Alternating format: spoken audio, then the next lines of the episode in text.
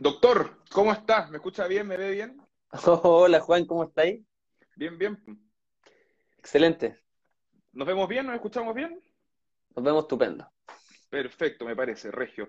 Candidato, eh, vamos aclarando dudas, las típicas dudas que me gusta aclarar al principio de las entrevistas. Ya mencioné las comunas que abarca el distrito por el cual usted está postulando, que son muchas, pero para ubicar un poco a la gente en el mapa, sería la provincia de Palena, sería Chiloé, Puerto Montt, toda esa zona.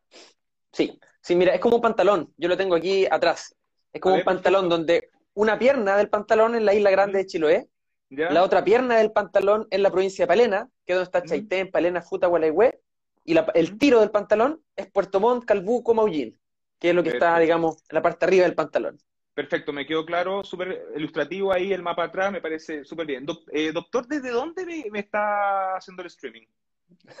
Mira, yo vivo en Palena, acá en la parte más sur de, de la provincia, perdón, de la región, ¿Mm? y llevo viviendo aquí casi cuatro años y viví casi tres años en Chaitén. Entonces, en realidad, Ya, he vivido siempre en la provincia de Palena, que déjame Ujú. decirte, Juan, que lo digo con mucho orgullo, que soy el único candidato a la constituyente que vive en la Ujú. provincia de Palena. No hay otro. Que vive en la provincia, o sea, hay otros candidatos que van por la provincia y no viven en la provincia. Es que la, el, van por el distrito. Y de los Ya. 34 candidatos de mi distrito, la mayoría son de, de Castro, de Puerto Montt o de otros lugares, y yo soy el único que vive en la provincia de Palena, lo cual es una muestra, un reflejo de la extrema centralización también que tenemos incluso en el sistema electoral. Porque si yo no llego a la constituyente, la, la provincia de Palena no va a estar representada.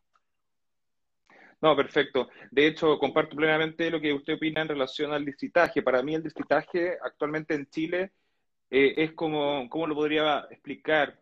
Los políticos hicieron con nosotros de los distritos lo que hicieron los europeos con las colonias africanas. No le preguntaron a nadie y lo dividieron según sus intereses. Así que eso es algo que ojalá se pueda solucionar o mejorar en la nueva constitución.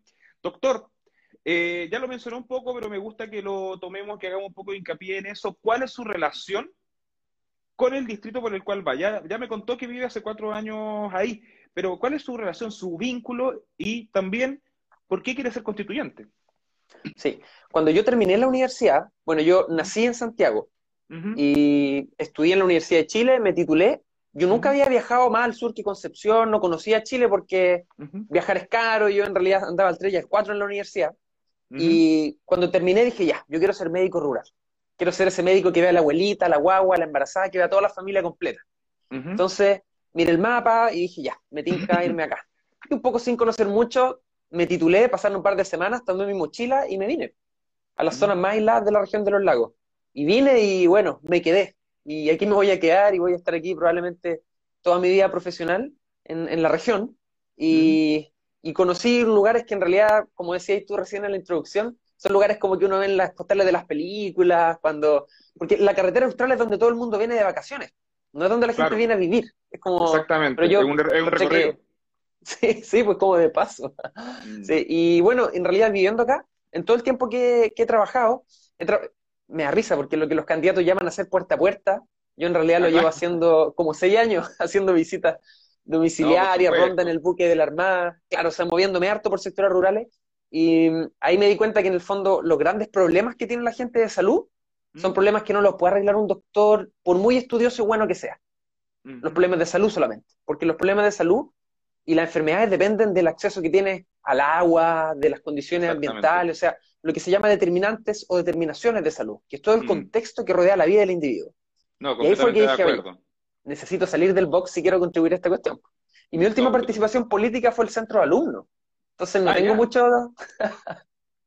No, completamente de acuerdo lo que, lo que menciona en relación a la, a la salud. Salud no es solo ir a que te atienda el doctor, la salud es un concepto mucho más amplio que tiene que ver también con las condiciones en las que vive la gente. Eso lo entiendo o lo, lo he vivido indirectamente eh, de forma familiar, ya que mi padre llegó a Coyhaique cuando Coyhaique era la mitad de lo que es ahora y actualmente mi hermana es doctora en, eh, en la región de la Araucanía, también hacia la cordillera, en Lonquimay. Entonces entiendo el punto a lo que, a lo que va mencionando.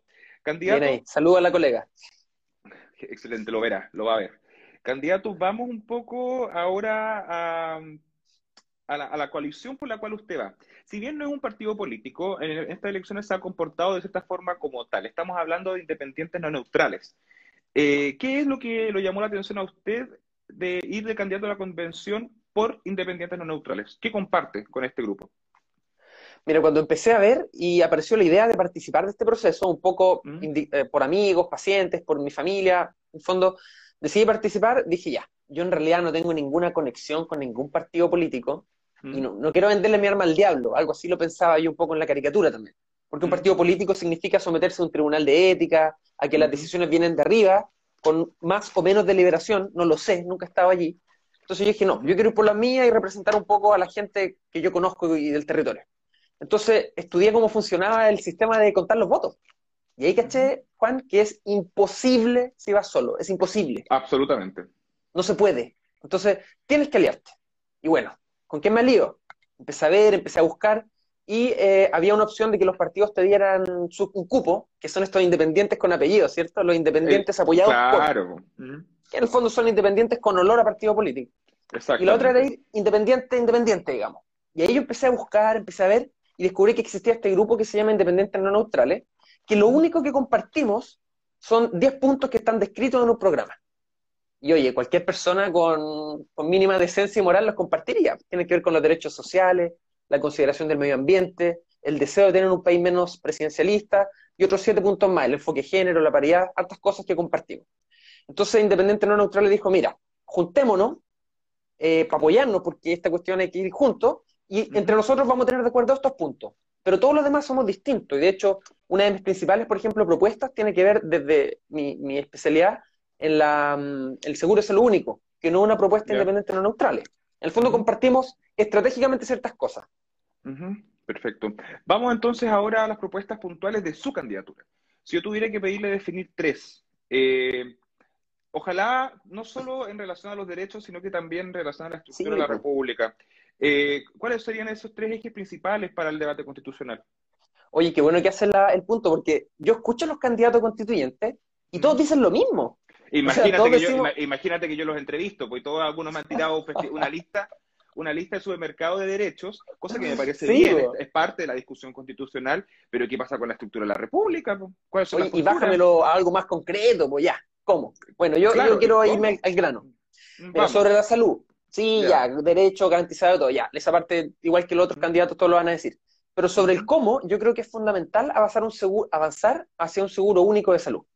Y el seguro único de salud, eh, Juan, no una cosa que se me ocurra a mí, ¿eh? esto es una cosa propuesta por el Colegio Médico en conjunto con em, la Universidad de Chile, la Escuela de Salud Pública, el año 2018, que está en un documento súper bonito. Pero a grandes rasgos, lo que es, es que hoy día lo que conocemos como ISAPRE, FONASA, DIPRECA, CAPREDENA, seguro mm. de mutualidades, todo se junta en una pura bolsa, todas las cotizaciones de los privados, de los empleadores, y de ahí se le pase plata para pagar las prestaciones a quien lo requiera. Y eso no es una idea de extrema izquierda ni extrema derecha, funciona en Inglaterra, en Nueva Zelanda, Australia, Canadá, con distintas digamos, diferencia. Pero eso es lo que yo creo que es lo primero que tenemos que hacer. Y la pandemia, Juan, nos mostró que es posible y que es eficiente. Porque para vacunarnos, todos hemos hecho la misma fila. ¿Y es estamos, no, Sí, y la misma fila. ¿Cachai? Porque aunque hubiera, o sea, no, tú tenías eh, tú eres esa ISAPRE, tú para allá, tú eres Dipreca, claro. que era la otra fila. Tú tiene, que pagar la, tiene, tiene que pagar la jeringa. Claro, claro. Sí, pues. Entonces, yo creo que esa cuestión es fundamental por una cuestión de dignidad. Porque yo entiendo que la gente con más plata tenga un auto más bonito, vaya de vacaciones más lejos. Pero las prestaciones de salud deberíamos tener todo cierto mínimo. Entonces, yo quiero que la Constitución lo diga. Porque la Constitución actual dice, dice, las personas tienen derecho a elegir si quieren un sistema público o privado. Y se podrán cobrar cotizaciones. ¿Por qué la próxima no puede decir las cotizaciones irán a un seguro único de salud y las personas van a tener toda una cobertura basal? Es perfectamente factible. Ok. ¿Cuál sería el segundo punto? Ya hablamos de salud. ¿Cuál sería el siguiente? Mira, después, vamos, después, vamos a ahondar un poco en cada uno, pero para tener la idea, el esquema. Sí, el segundo yo creo que es fundamental, fundamental, y yo lo conozco porque vivo en, en una de las partes más aisladas de Chile, tiene que ver con, la, mm, con la participación y, y, descentralización. Son cosas que van de la mano. Y de nuevo, todos los candidatos te dicen participación, descentralización. Yo quiero ser súper. Se, repite un montón. Sí, pues, yo te, voy a decir práctico. Primero, sobre la participación. La participación ciudadana tiene que ser algo que empiece desde la redacción de la constituyente y es muy necesario que la participación ciudadana quede plasmada en el reglamento. ¿Y a qué me refiero con esto? Porque yo estoy, mira, cuando yo cumplí 18 años, me inscribí en el registro civil, en esa época había que inscribirse, Sí, y dije, ya puedo votar, soy parte de la sociedad. Mm. Entonces, descubrí que era votar una vez cada cuatro o cinco años, y era. Ahí, ahí quedaste. Entonces, tenemos que incorporar sistemas de participación ciudadana directa. Primero en la constituyente, ¿como cuáles? Por ejemplo, eh, cabildos eh, autoconvocados, Lo que han llamado algunas personas como consejos eh, asesores aleatorios. O sea, agarrar todos los RUT de mi distrito, hacer un grupo de 10 personas, por ejemplo, juntarnos en Zoom o en persona y preguntarles qué piensan de ciertas cosas.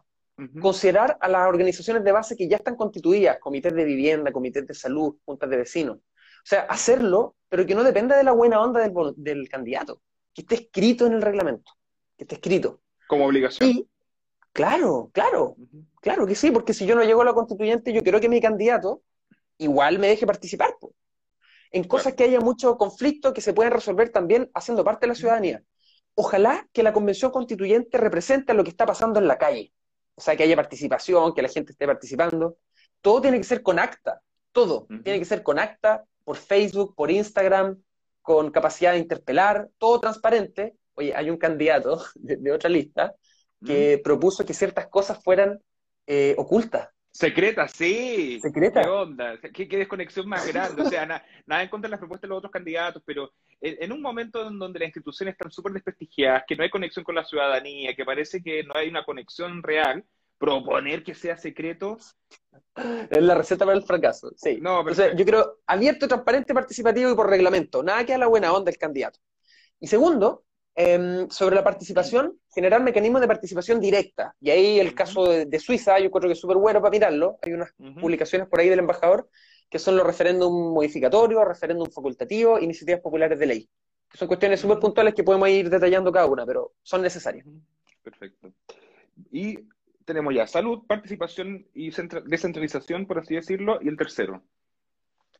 Mira, la verdad es que estos temas van muy de la mano, la participación con la descentralización, como que de repente no es, lo- no es exactamente lo mismo, pero yo creo que tiene, tiene mucho que ver porque la descentralización tiene que ver con el centro político o del poder repartirlo hacia los territorios, pero es como en el eje horizontal, o sea, de Santiago para el resto del país. Pero a mí también me gustaría que haya una descentralización, por llamarlo, vertical, o sea, desde la autonomía del poder hacia las personas, que significa poner a las personas en el centro. Y eso, fíjate, es súper constitucional y te voy a poner ejemplos puntuales. ¿Qué pasa, por ejemplo, si tú un día, un, no sé, un carabinero te muy- hace muy mal la pega? Siempre. Mm. ¿A quién le puedes reclamar tú? Hipotéticamente hablando. Hipotéticamente. Un carabinero sí lo hace eh, pésimo. Ya, supongamos que eso pasa. Eh, no sé, la verdad, creo que ellos tienen un tribunal propio, ¿no? Si no falló en la ley, o sea, si te trató mal, por ejemplo, tú no tenés nada que hacer. Si él fue pesado, si fue descortés, Mm. porque hizo el procedimiento en orden. O, por ejemplo, si un juez, no sé si alguna vez pagó, ah, no, tú no manejas, vi el otro día una historia. No, pero si alguna vez tú vayas a pagar un parte, un juez te puede tratar pésimo, pero es el procedimiento correcto. Porque hoy día las instituciones se responden a sí mismas. Me gustaría tener un sistema, y esto es constitucional puro, donde las personas estén en el centro y, por ejemplo, hay países de izquierda y de derecha, en donde, por ejemplo, las personas participan por la elección o por la derogación de las autoridades policiales. ¿Por qué, por ejemplo, si el comandante de la comisaría de Palena es muy déspota, todos los vecinos no podemos pedir que lo saquen? ¿Por qué no puede haber rendición de cuentas a través de policías comunitarias? ¿Por qué no hay participación ciudadana en los tribunales? No digo que los sean jueces, pero quizás considerar parcialmente en algunas condiciones los jurados. Es decir, hacer que las personas sean el centro, que, que el poder vuelva a la ciudadanía. Y esto hay países de izquierda y de derecha que lo hacen. ¿Eso va como en línea a lo que algunos llaman como democratización de estas instituciones? Claro, pues, democratización, y eso tiene que ver con descentralizar el poder horizontal, como te decía, o sea, a lo largo del territorio, y vertical, del poder hacia abajo. Las políticas no están debajo. Esto como para evitar, eh, siguiendo en el ejemplo del carabinero que supongamos hace más su trabajo, eh, no, habr- no habría que esperar a que de su superior desde Santiago mande las cuestiones para luego cambiarlo y que luego manden a otro de Santiago, sino Claro. que, que- sino que la- podríamos decir que la comunidad enviaría su reclamo y ese sería Por vinculante. ejemplo, que existan, que existan rendición de cuentas de todas las personas que usted esté en poder público. Jueces, policías, funcionarios públicos. Tienes que rendir cuenta a la ciudadanía. Los ciudadanos son tus empleadores, tenés que verlo así. Mm. Y eso hay, hay muchos mecanismos específicos en cada una de las áreas, pero las personas deben, como dice aquí eh, ya Alejandro, las personas deben ser fiscalizadoras por ejemplo, ¿has visto estos capítulos de Los Simpsons?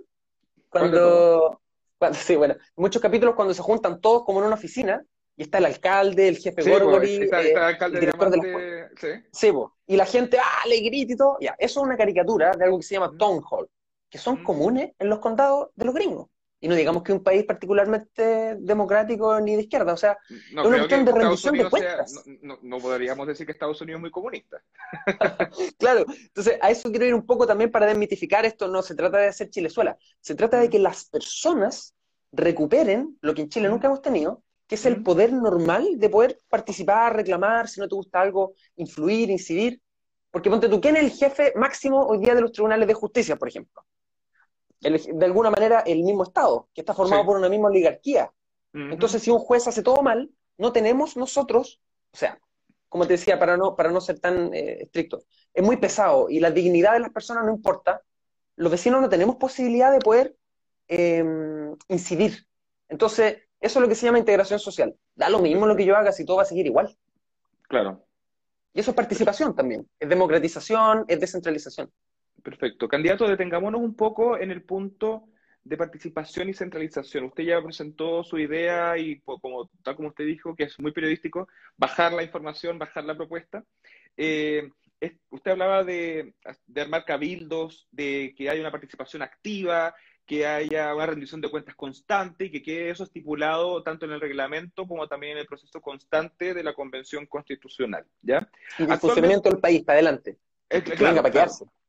No, por supuesto. Pero quedémonos en el tema del reglamento, en este proceso constitucional, que según estipula el acuerdo del 25 de noviembre, tiene una duración de nueve meses con una posible prórroga de tres meses más, llegando a 12, que obviamente van a aprobarlo a 12, lo he firmado. Eh, Son 12, sí. Sí. Eh, esto, estos cabildos, estas reuniones por Zoom que usted propuso, eh, ¿no podría ser eso tal vez un poco burocrático y haga atrasar el tiempo considerando los pocos meses que tienen para definir una nueva constitución? Mira, en democracia, qué bueno que, que, que entremos a este punto, porque yo entiendo que la democracia muchas veces más importante que el resultado es el camino que nos llega hasta ese resultado. Pongamos un ejemplo así ridículo, extremo. Imaginemos que escribimos una constitución que no es muy distinta de la que ya tenemos. Si esta constitución logra validación social, porque todos participamos, discutimos, votamos, el- va a ser mucho más rica, que es el pecado de origen que tiene la constitución del 80, aparte de tantas otras cosas. Entonces, tenemos que considerar la participación, Juan, no como un cacho para demorarnos en el tiempo, sino como un fin en sí mismo. O sea, tan importante que la constitución quede buena es que la gente participe, porque la va a sentir propia y estas van a ser legitimadas en la ciudadanía. Por eso yo he escuchado el concepto que no lo inventé yo, lo voy a copiar, que es el de la casa de vidrio o la convención de vidrio, que se pueda ver todo, todo en streaming, todo en Facebook, todo en Instagram, cosas que la votación quede muy puntual, quizás resolverlas con, no sé, con algún mecanismo deliberativo, que la gente sienta que si va a, un, a una cosa autoconvocada, a un, a un cabildo, realmente tenga que recibir una respuesta por escrito de que se sesionó, que si tú te querés juntar con tu constituyente, pues hacerlo, po. Pues hacerlo, ¿no? Obvio que no todos los días porque es poco tiempo, pero no sé, pues, o sea, mira, yo te voy a contar, yo trabajé, este es un caso puntual y es real, ¿ah? Es real. Yo eh, me interesa mucho la diversidad sexual, bueno, Mm. tiene que ver con- conmigo también, y la educación Mm. sexual y reproductiva. Entonces, yo hice talleres de educación sexual en la escuela en la provincia de Palena y quise, Mm. y le enseñé a los cabros a poner condones. Entonces, después yo quería ponerles, Paréntesis. ¿Tú fuiste que propuso el dispensador de condón en los colegios? lo hice, sí, pues, te quería contar cómo. Ya, cuenta. Oye, entonces yo dije, ya, no puedo llegar. Le dije al director, quiero poner dispensadores. No, los papás no van a querer. Bueno, preguntémosle a los papás, les dije, po, participación, involucrarse. Entonces pasé por todas las reuniones de apoderados de todos los cursos, le expliqué a los papás, mira, la Academia Americana de Pediatría recomienda esto, la Sociedad Chilena de Reproducción recomienda esto, estas son las cifras, estas son las revisiones, y todo muestra que es mucho mejor. Y todos los miedos que hay, como que los cabros van a andar, no sé, po, armando orgías, no existen. O sea, la, la evidencia muestra que es todo lo contrario, incluso demora más el inicio de la actividad sexual. Entonces los papás dijeron ya y votaron. 70% de los papás dijo que sí, con participación. Entonces instalamos un dispensador en Palena. Después fue a Chaitén, lo mismo, pero este un 90% dijo que sí. Después fue a Futaleufu, 93% dijo que sí, y así. Y logramos poner en, en la provincia, en todos los liceos dispensadores, con participación ciudadana. Entonces, yo creo que es un buen ejemplo para decir que las personas participaron de esto porque votaron, se les preguntó, eso significó que antes de que no apareció el, dispensador un día nomás, sino que participaron, discutieron, lo conversaron en su casa no, mientras no, no se lo instalaron así, un día apareció. Claro. Entonces imagínate el... Eso, eso también ayuda un poco como a descentralizar y también sacar un poco como el manto conservador que existe, porque a veces esas políticas no se llevan a cabo porque la persona encargada, probablemente en Santiago, es muy conservadora y dice, no, no están preparados. Y resulta que la gente está de acuerdo y no hay ningún problema. Tiene que ver con que la constitución actual considera, y esto es una cosa estudiada, considera que la educación sexual y reproductiva es parte de la vida privada de los individuos, no es parte, no es una tarea del Estado. Y por eso los talleres de educación sexual y afectiva que existían desde Frei Montalva, el año 73 desaparecieron y eso nunca más se habló. Y se acabó em, el régimen de Pinochet y en los 90 empezaron tímidamente ahí a instalarse algunas cosas, hasta ahora que todavía, en octubre del año pasado, se rechazó la ley de educación sexual integral, imagínate. Bueno, eso es otro tema. Pero bueno, sabemos que este país en realidad, en cuanto a lo conservador y en cuanto al sexo, son bastante pacatos, como si esas personas tampoco estuvieran hechas de sexo. Así que... oye, oye Juan, y hablando sobre tu pregunta, porque me fui por la rama, en este caso los condones, hubiera sido mejor que el director del Ceremi de Educación me dijera, no, instálalo nomás. Yo hubiera tenido los dispensadores antes, pero hubiera sido mejor, no. Porque no hubieran tenido la misma validación de la comunidad. Por eso yo te decía que la participación en el proceso democrático muchas veces es más importante incluso que el resultado, porque nos junta, nos convoca, nos reúne. Y esa es la gracia de la democracia. Perfecto. Candidato, se nos acaba el tiempo. Así que, Última pregunta y en relación a lo que usted mencionó en cuanto a diversidad sexual. Usted dijo hace algunos segundos que usted es parte de la comunidad de la diversidad sexual. Eh, en ese sentido, ¿se debe incorporar esa realidad en la Constitución y de ser así como? Sí, la Constitución no debe moldear como quiere una sociedad. La Constitución debe reconocer cómo la sociedad ya funciona. Y la sociedad funciona hoy día con pueblos originarios deben estar considerados. La constitución hoy día funciona con hasta un 10% de la población que pertenece a la diversidad sexual, deben estar mencionados. O sea, hoy día no basta, y esto es una frase para ir cerrando, Juan, no basta con garantizar la igualdad de todas las personas, como dice hoy día la constitución, sino que debemos hacer esfuerzos sustantivos en que las personas que viven opresiones estructurales, mujeres, diversidad sexual, discapacitados, pueblo originario, eh, adultos mayores, niños, niñas y adolescentes, estén explícitamente, tengan como pisos explícitos para que puedan lograr la igualdad. No solo declararla, sino que empujar a los grupos oprimidos estructuralmente. ¿Cachai? Entonces, hay que mencionarlo. Hay que mencionarlo. Los discapacitados, niños, niñas y adultos, eh, niños, niñas y adolescentes, adultos mayores, tienen que estar mencionados, sí o sí, de todas maneras. Perfecto. Y usted apuesta a una constitución, eh, vamos a lo físico, eh, más robusta o pequeña? En Mira, yo a, pienso los artículos, a cómo tiene que estar escrito. Yo creo que como vamos a tener que hacer las cosas con dos tercios, lo que va a pasar en la práctica va a ser que no va a ser una constitución larga. Larga, no sé, como la de Bolivia. Mira, la constitución chilena tiene 26.000 palabras. Hay constituciones cortas, como la de Estados Unidos, que tienen 12.000, creo. Claro, y constituciones largas, como la de Bolivia, que es como 120.000. Entonces, no se relaciona la cantidad de palabras con la calidad. Y como vamos a tener que acordar las cosas por dos tercios, estoy seguro, Juan, que no nos va a quedar una constitución grande. Pero la gracia es que lo que no acordemos en la constitución va a poder ser arreglado por mayoría simple en el Congreso. La ley de educación sexual integral, por ejemplo, no se pudo votar porque como modificaba la ley orgánica constitucional, requería dos tercios de quórum en el Parlamento. Entonces, si esa misma ley la presentan el otro año, con una constitución que permite mayoría simple, podríamos sacar esa ley. Entonces, la constitución va digamos, iniciar los cimientos para que empecemos a cambiar de a poquito, de a poquito, y en 15 años más tengamos un país mucho mejor al que tenemos hoy día. Yo tengo mucha fe, de verdad que sí. Perfecto. Gaspar Domínguez, que veo que tenía una tremenda fanaticada acá, pero debo ser justo con el tiempo por igual a todos los candidatos. Gaspar Domínguez, doctor, candidato a la Convención Constitucional por el Distrito 26 el pantalón, sí. El pantalón de la provincia del Palena y el archipiélago de la Isla Grande de Chiloé por independientes no neutrales. Muchas gracias por su tiempo y buena onda. Gracias, Juan. Que te vaya bien. Chao. Chao, chao.